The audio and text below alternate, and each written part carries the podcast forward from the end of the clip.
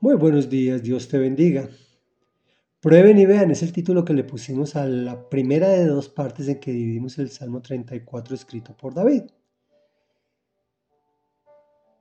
Este salmo lo escribió cuando fingió estar demente ante Abimelech, que era el rey filisteo, por lo cual éste lo arrojó de su presencia. Y dice así, Bendeciré al Señor en todo tiempo, mis labios siempre lo alabarán. Mi alma se gloría en el Señor. Lo oirán los humildes y se alegrarán. Engrandezcan al Señor conmigo. Exaltemos aún a su nombre. Busqué al Señor y Él me respondió. Me libró de todos mis temores. Radiantes están los que a Él acuden. Jamás su rostro se cubre de vergüenza. Este pobre clamó y el Señor le oyó y lo libró de todas sus angustias. El ángel del Señor acampa en torno a los que le temen. A su lado está para librarlos. Prueben y vean que el Señor es bueno. Dichosos los que en Él se refugian. Teman al Señor ustedes sus santos, pues nada les falta a los que le temen. Los leoncillos se debilitan y tienen hambre, pero a los que buscan al Señor nada les falta. Bueno, pues, comentario. Como sabemos, David fue ungido como rey siendo apenas un niño. Sin embargo, le tocó esperar mucho tiempo para que la promesa se cumpliera. En ese lapso sirvió al rey Saúl, pero como mató al filisteo gigante, a Goliat, Saúl comenzó a sentir celos de él y quiso matarlo. Entonces él tuvo que huir a unas cuevas que, eran las cuevas de Adulán, esas, a esas cuevas llegó con su ejército Saúl y le tocó huir hacia el pueblo filisteo. David era más conocido que el mismo Saúl y llega donde este rey, pues lo, lo primero que iba a pasar era que lo iban a asesinar. Entonces, ora y le pide sabiduría al Señor qué hacer. Entonces el Señor como que lo ilumina y le dice, haga, haga como si estuviese loco y él hace como si estuviera loco y el rey lo echa eh, con, mucha gente porque él iba con, con 300 valientes más sus familias.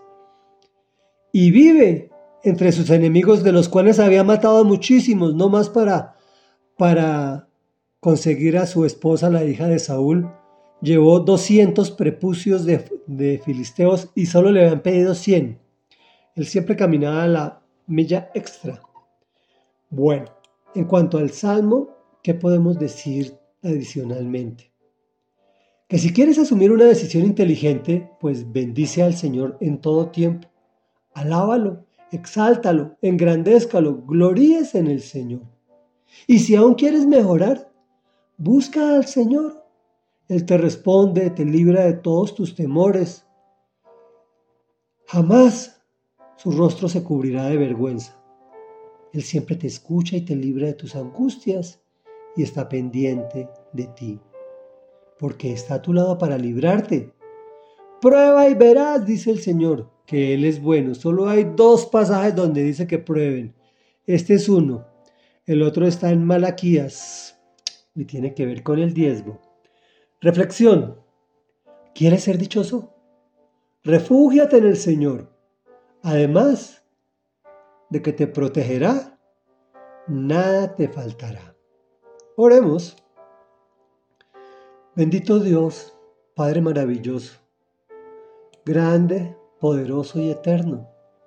Gracias por perdonar nuestros pecados y mirarnos como hijos amados, que vienen a ti a probar porque tú nos vas a mostrar tu bendición en todo tiempo y en todo lugar.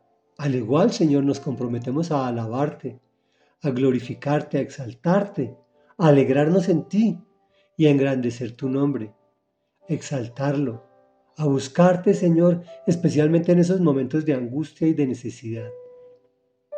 A ti acudimos, Señor, sabiendo que no nos dejarás caer en vergüenza, que no permitirás que nos humillen, mm, excepto aquellas humillaciones que necesitamos para aterrizar nuestros pies. Pero sabemos que tú, tú primero nos vas a dar sabiduría para que no tengamos que llegar hasta esos extremos. Gracias porque tu ángel acampa en torno de los que le tememos y creemos que ese ángel eres tú, mi amado Jesús. Y estás allí para librarnos y nos libraste de la muerte. Gracias Señor porque podemos probar y vemos que eres bueno y que nos das alegría porque en ti nos refugiamos.